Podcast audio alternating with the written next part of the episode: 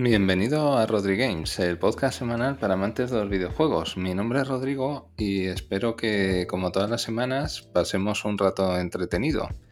Lo primero de todo, ya sé que suena redundante y reiterativo, pero quería daros las gracias por a todos los que me estáis escuchando, porque la verdad que mm, ya sabéis que este es un proyecto personal que tenía desde hace tiempo y gracias a vosotros eh, todos los días cojo energías para seguir mejorando poquito a poco. Y nada, sin más dilación, paso a, eh, paso a comentaros el contenido del programa en el formato menú que tanto os gusta. En primer lugar, em, paso a detallaros los entrantes. Eh, lo primero de todo es los lanzamientos destacados del 2 al 8 de mayo. En concreto, el día 26 se lanzó Load River. Es un título de action RPG con detalles de rock-like donde deberemos limpiar mazmorras llenas de enemigos sedientos de sangre.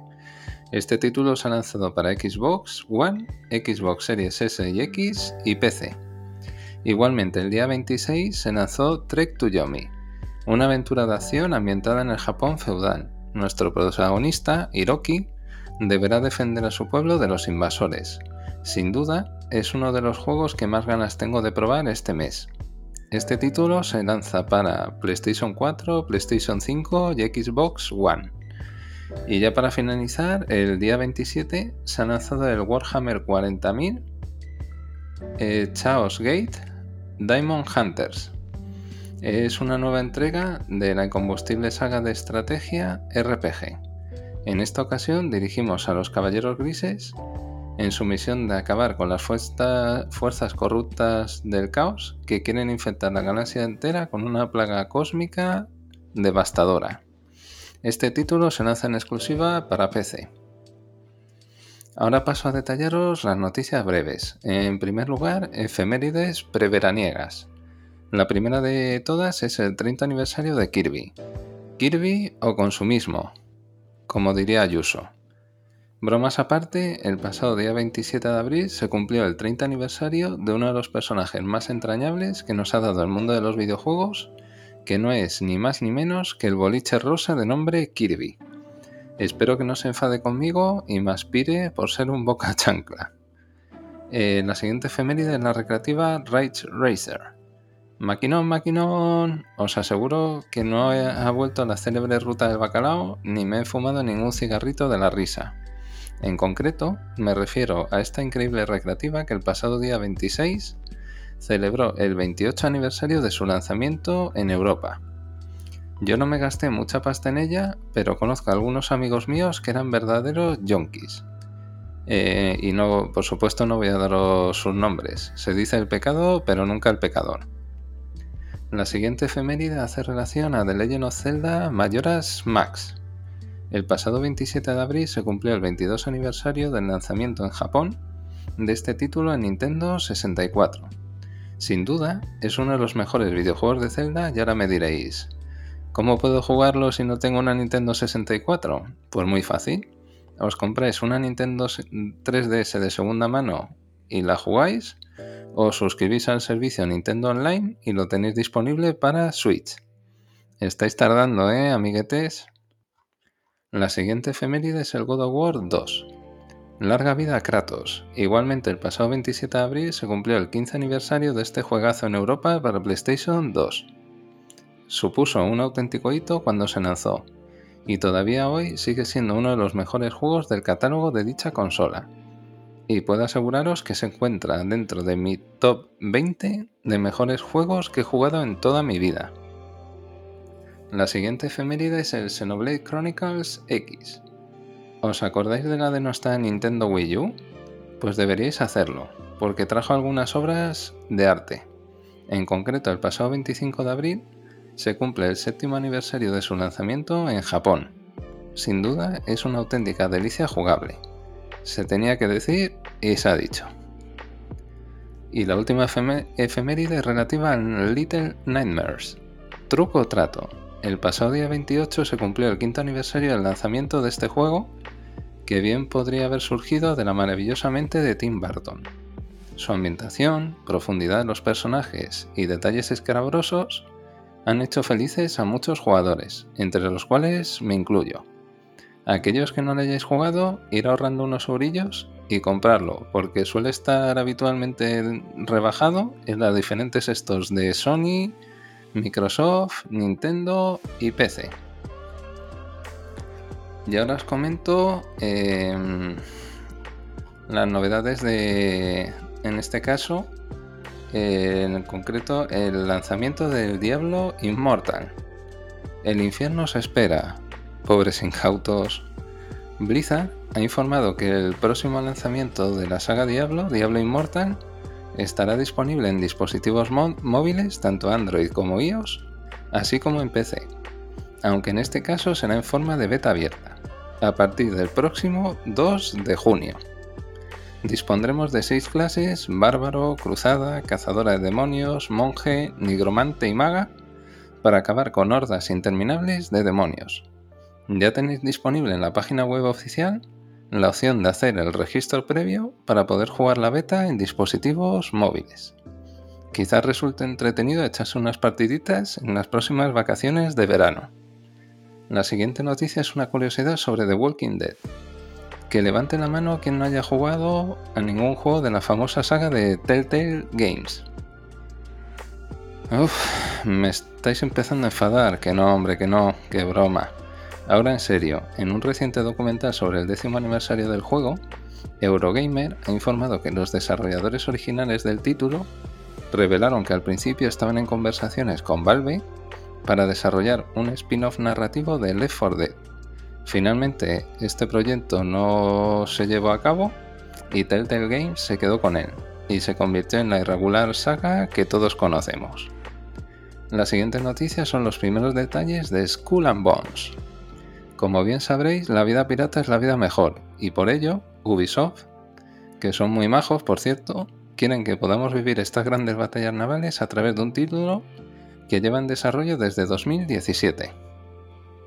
Según los primeros detalles que se filtraron el mes pasado en un escueto tráiler, este título va a centrarse en la parte de exploración y búsqueda de tesoros. La capa de personalización va a estar bastante bien cuidada, tanto a nivel de personaje, barco e ítems, y vamos a poder jugarlo de manera individual o con amigos, hasta convertirnos en un temible pirata que pueda rivalizar con el mismísimo Barbarroja. Por si acaso, iros tomando algún roncito para meteros en el papel.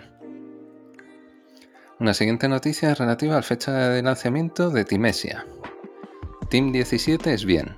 En concreto, desde el pasado mes de marzo de 2021 anunciaron conjuntamente con Overborder Studio el próximo lanzamiento de un juego ARPG con estética Dark Souls cuyo nombre es Timesia.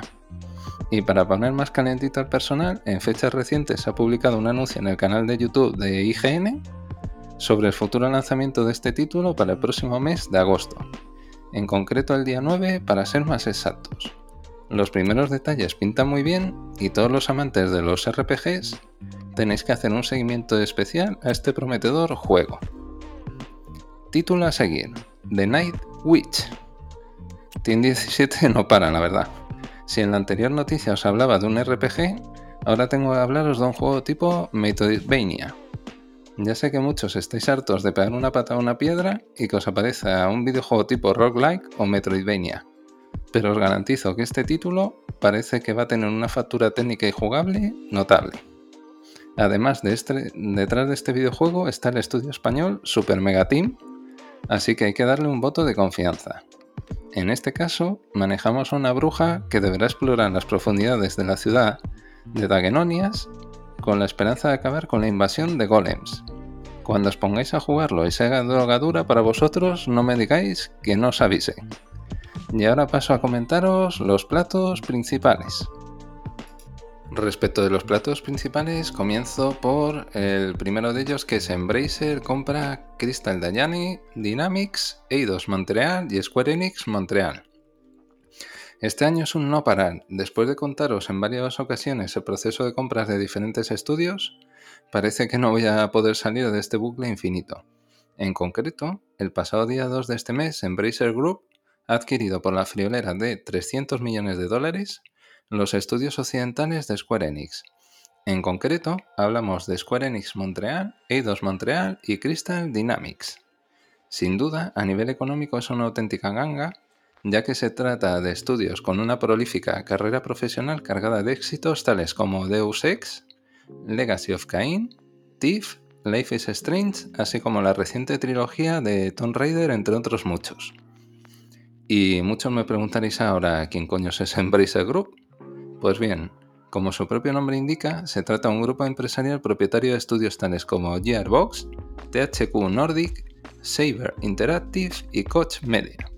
Sin duda, me parece la mejor operación económica llevada a cabo por una empresa de videojuegos en los dos últimos años. Se hacen con un montón de licencias atractivas a priori, muy por debajo del precio de mercado actual. Ya veremos si dentro de un par de años no tengo que tragarme mis propias palabras. La siguiente noticia son demos jugables en el Summer Game Fest.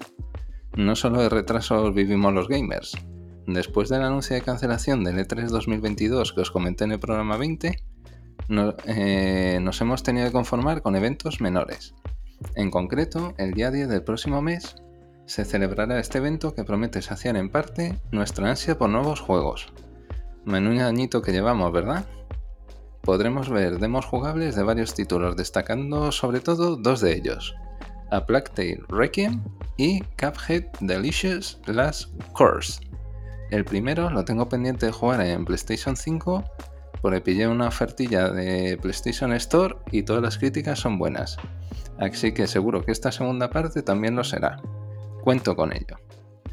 La siguiente noticia es relativa a que PlayStation crea un estudio para la preservación de los videojuegos. Larga vida al videojuego. Ahora parece que muchas compañías se han dado cuenta que hay que tratar mejor a esta industria. El pasado día 25 de abril, uno de los ingenieros seniors de PlayStation Studios, Garrett Friedley, publicó en su cuenta de Twitter oficial que estaba llevando a cabo las primeras contrataciones de personal para el equipo de preservación de videojuegos de dicho estudio.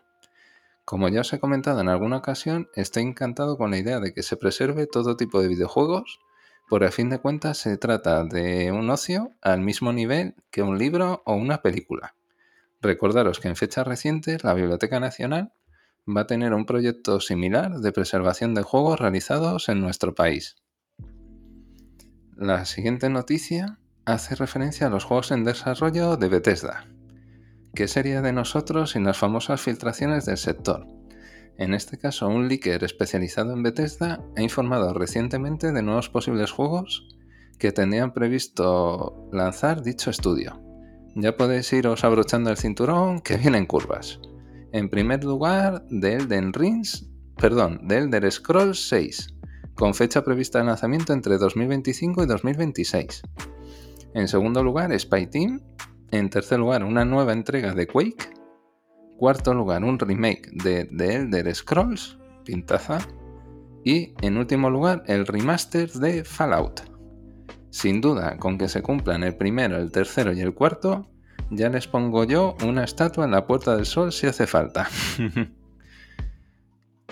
y ahora paso a comentaros el solomillo del programa, que viene calentito, calentito, ¿eh? os lo aseguro, que son las quejas de los principales streamers sobre Twitch.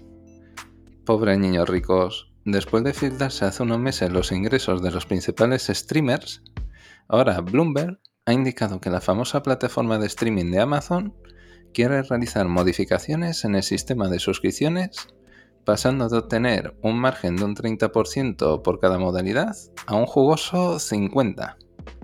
Esto se traduciría en menores ingresos para los streamers. Es por ello que los más famosos de dicha plataforma, Ibai y el Chocas, han amenazado con volverse a YouTube para que os hagáis una idea del montante económico que estamos hablando, en el caso del Chocas, percibió unos ingresos mensuales el mes pasado de casi 13.000 euros.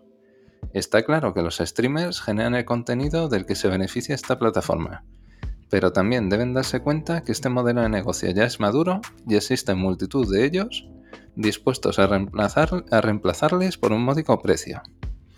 El que se piense que es insustituible en una empresa tiene un grave problema Ya se fueron en su día de YouTube por el tema económico y ahora van a tener que volver con las orejas gachas allí. Sin duda, es un tema que daría para hablar mm, bastantes horas.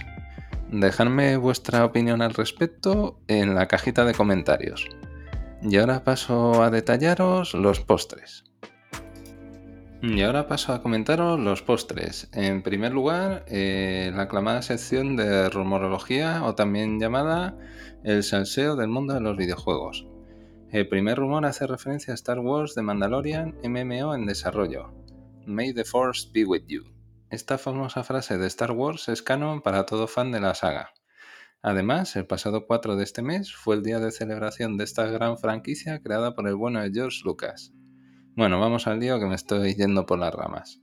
En fechas recientes, dos famosos insiders, Scully y Nick Baker, han informado que el estudio Zenimax Online estaría trabajando en un MMO, MMO exclusivo para Xbox, ambientado en un universo de The Mandalorian. Si al final este rumor se convierte en cierto, me sé de más de uno que se le va a poner duro de solo pensarlo. Y no me estoy refiriendo al sable láser. El siguiente rumor es Jedi Fallen Order 2 no llegaría a PlayStation 4 ni Xbox One. Parece que no salimos del universo de Star Wars en esta sección, ¿verdad? El famoso insider Jeff Graff ha informado en fechas recientes que Electronic Arts tiene pensado lanzar este título de manera exclusiva en PlayStation 5 Xbox Series S y X, así como en PC, dejando de lado PlayStation 4 y Xbox One. Pronto saldremos de dudas, puesto que del 20... puesto que a finales de, de este mes se celebrará el evento Star Wars Celebration. El siguiente rumor es Bloodborne para PC. Parece coincidencia, pero nada más lejos de la realidad. Si en el programa 19 os comenté el séptimo aniversario del lanzamiento de este título exclusivo para PlayStation 4, parece ser que Front Software ha escuchado este humilde podcast y quizás más pronto que tarde podamos jugar a este título en nuestras computadoras. El rumor proviene por dos fuentes interconectadas. Por un lado, en fechas recientes, el estudio Bluepoint Games, experto en hacer remakes de juegos tipo Souls, se integró en PlayStation Studios. Por otro lado, como bien sabréis, existe un gran interés por parte de Sony de lanzar sus juegos insignia en PC para aumentar sus beneficios. Este juego ya ha cumplido sobradamente su ciclo de vida comercial y aprovechando el tirón del famoso Elden Ring, considero que sería un buen año para lanzar este juego, al que tengo sentimientos encontrados. Por un lado lo odio por su elevado nivel de dificultad, seña clásica del estudio, pero por otro lado lo adoro porque consigue que me pique hasta vencer al jefe cabrón de turno. Dejadme en comentarios vuestras opiniones, aquellos que lo hayáis jugado. Y si no lo habéis os lo habéis acabado, decírmelo también para invitaros a unas cervecitas y unas bravas. El siguiente rumor son noticias sobre Sonic Frontiers. Are you ready? Suena presuntuoso, pero no lo es. La gerente de redes sociales de Sega of America, Katy Charloney, ha informado en una transmisión de Nintendo Live que este juego estaría, estaría listo para ser lanzado este mismo año. No contenta con soltar este auténtico bombazo, dejó caer que la ventana de lanzamiento prevista sería durante el segundo trimestre y que nos encontraríamos ante un juego de plataformas en 3D de mundo abierto que sería el más grande de esta franquicia hecho hasta ahora. Poco más puedo deciros, yo ya estoy salivando. El siguiente rumor es el lanzamiento inminente de Resident Evil 4 Remake. Tic Tac. Tic Tac. No, no soy yo soy predrero, ni mucho menos. En concreto, uno de los grandes rumores de la industria parece que se va a convertir en realidad. Numerosos insiders han informado que Capcom va a realizar el anuncio del lanzamiento de este juego antes del verano y se pondría a la venta este mismo mes de noviembre. Yo ya no sé qué deciros, la verdad. Otra vez, y aunque suene pesado, aquel que me deje en comentarios su pronóstico y acierte, queda invitado por mí a un bocata de calamares en la Plaza Mayor de Madrid. Y ahora paso a comentaros las noticias breves. Respecto de, de las noticias breves, en primer lugar comienzo por novedades sobre Stray. El loco de los gatos. Y tanto. Desde hace bastante tiempo andábamos sedientos de nueva información sobre este juego cyberpunk de puzzles, donde el personaje principal es un simpático gatete. Pero no os preocupéis, Anapurna Interactive ha informado que a lo largo de este año podremos disfrutar de estas aventuras gatunas que tienen muy buena pinta y espero poder haceros un breve análisis más pronto que tarde. La siguiente noticia son los primeros detalles de Apex Legends Mobile. Junkies de los móviles, estáis de enhorabuena. Electronic Arts ha informado en fechas recientes que este título se lanzará este mismo mes en dispositivos móviles, tanto para Android como para iOS. Contará de inicio con 10 personajes jugables y el mapa del Cañón de Reyes será el primero de muchos donde podréis pegaros duro y bien en este aclamado Battle Royale que tantas alegrías os han dado a muchos. La mala noticia es que no existirá juego cruzado con otras plataformas como PlayStation 4 o Xbox One, así que espero que mi amigo Adrián se lo baje y me diga sus primeras impresiones al respecto. Y ya finalizo, la última noticia son las pérdidas millonarias de Square Enix. Vaya, ya no duermo esta noche. Qué broma. Sinceramente, esta noticia me parece lógica. Me explico. Desde el lanzamiento de Marvel's Avenger, mucha gente se sintió estafada por un producto caro y mal acabado, que a fin de cuentas se trataba de un casino disfrazado de juego de superhéroes con los dichosos DLCs. El pasado día 2 de este mes, el famoso analista de MST Financial, David Gibson, ha informado que Square Enix ha perdido 200 millones de dólares entre este juego de Avengers y el de Guardianes de la Galaxia. Este segundo juego es entretenido y os lo recomiendo. Sin duda, se trata de un buen escarmiento para, esta, para que esta compañía recapacite y deje de lanzar mierdas como si fuera el culo de un perro. Y nada, hasta aquí el programa de esta semana. Espero que os haya gustado. Eh, dejadme por favor en comentarios eh, vuestro pronóstico sobre el posible lanzamiento de Bloodborne.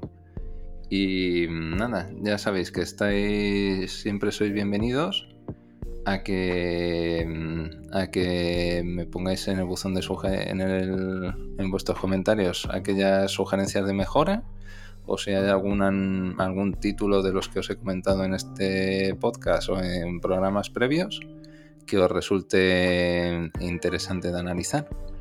Y nada, desde aquí desearos que tengáis una buena semana. Eh, ir engrasando los gatillos de la consola porque mm, yo creo que este verano hay algún juecillo que, que nos va a sorprender. Así que lo dicho, que tengáis buena semana y un fuerte abrazo. Hasta pronto.